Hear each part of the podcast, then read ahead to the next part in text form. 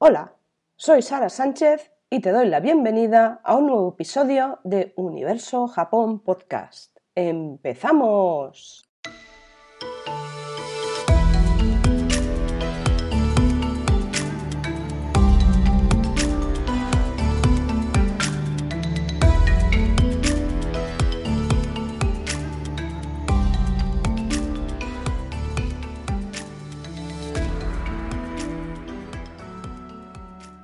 Comienza una serie de podcasts que servirán de acompañamiento a los capítulos que ya están publicados en el blog de universojapón.com y que próximamente serán publicados referentes a mi viaje a Japón en 2019. Ya hacía mucho tiempo que quería escribir sobre mi viaje a Japón, pero el desencadenante de todo ello fue una lectura de un libro, Sakura Love, que puedes ver eh, la reseña también en, el blog de, la web.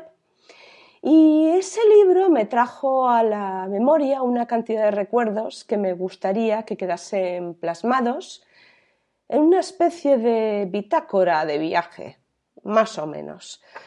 Y bueno, tras hacer una programación de lo que iba a ser, eh, pues bueno, esa, esa bitácora de viajes, que más o menos serán unos 20 posts en esta serie blog, pues aquí estoy contándote el primero de ellos, que ya, bueno, seguramente ya, ya habrás leído en, el blog de Universo Japón, pero que ahora transformo a, podcast para que lo tengas también en audio, por si lo prefieres así. El, el viaje a Japón fue el sueño de mi vida el sueño de mi vida porque era algo que, tenía pendiente y que tras años de estudio del japonés y tras años de, pensar que iba a ser un imposible, de momento la idea tomó forma y se hizo posible. Y todo, como dijo bien una amiga mía, más vale vivir los sueños que soñar la vida.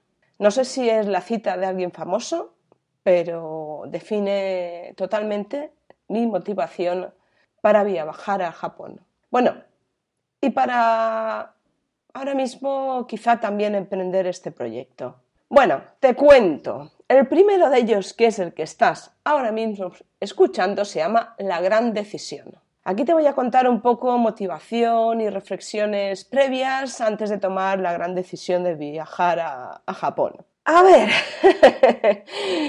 ¿cómo, ¿cómo te voy a contar el tema? Mira, ya sabrás muchas cosas de mí y si no, eh, te remito al post sobre mí, donde te cuento un poco cómo ha pasado, eh, pues bueno, todo lo que me ha llevado a este punto. También lo tienes en, el primero de los podcasts, pero bueno, ese tema ya está dicho, así que vamos al tema que nos corresponde, que es la decisión que me llevó a ir a Japón.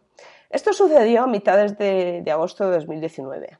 Pues yo qué sé por qué, nunca se sabe muy bien por qué ciertas, ciertas ideas vienen a la cabeza. Pero bueno, estaba inmersa en los estudios de la certificación de control de gestión y en septiembre se reanudaban las, las lecciones, exámenes, proyectos a entregar y claro, yo pensaba que eso era imposible, que tenía demasiada, demasiada presión con ese tema y que no me dejaba tiempo libre, así que lo, dejé. Pero de esto que dices días más tarde, es que, es que igual es posible y, no, lo no lo tengo bien planificado, igual lo puedo encajar. Y nada, y bueno, hay que consulté fechas, consulté al profesorado a ver si había la opción de, de, bueno, de hacer un pequeño paréntesis y el resultado fue que sí, que sí, que que, lo podía hacer. Claro, eso tenía un precio, pero no solo económico. Económico, obviamente, por, por el viaje, porque eso costaba dinero, pero también sabía que a la vuelta tenía que dedicar un esfuerzo y un tiempo mayor para finalizar el curso en el plazo y, y, poder sacar tiempo para estudiar para el examen final.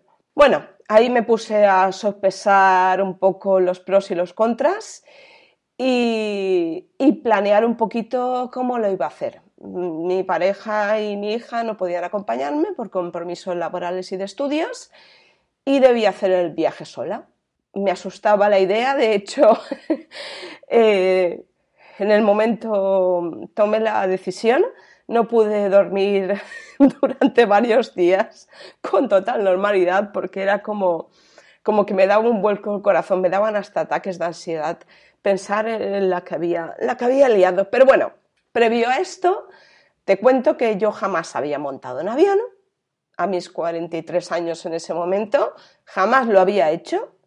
Eh, mis viajes habían sido en tren, en auto, en moto, eh, en autobús, pero jamás había sido, eh, había montado en avión. Así que no sabía cómo facturar una maleta, ni cómo irme por un aeropuerto, absolutamente nada. Y menos eh, cómo me iba a resultar pues, un trayecto tan largo, de más de 10.000 kilómetros, ¿no? Pero, pues bueno, eh, dije, a ver, siempre hay una primera vez para todo, y yo en esta vida suelo ser de extremos, con lo cual dije, pues a por ello. Y, bueno, tenía tres ventajas que, no todo el mundo posee. Conocía muchísimo sobre Japón y su cultura, sabía hablar inglés y me defendía en japonés. Con lo cual, eh, en ese momento estaba en una disyuntiva. Y yo creo que, bueno, eh, me merecía un, un premio ¿no? por los esfuerzos que había realizado durante toda mi vida porque todo, la verdad, me ha costado mucho en esta vida. Además, eh, aprobé el examen Noken 4 de japonés y, necesitaba potenciar esa seguridad en mí misma que a veces ah, fallaba un poquillo, ¿no? Así que, pues bueno, le eché un par, me armé de valor y el día 29 de agosto compré mi billete de avión a Tokio ya no había vuelta atrás. Ya estaba hecho.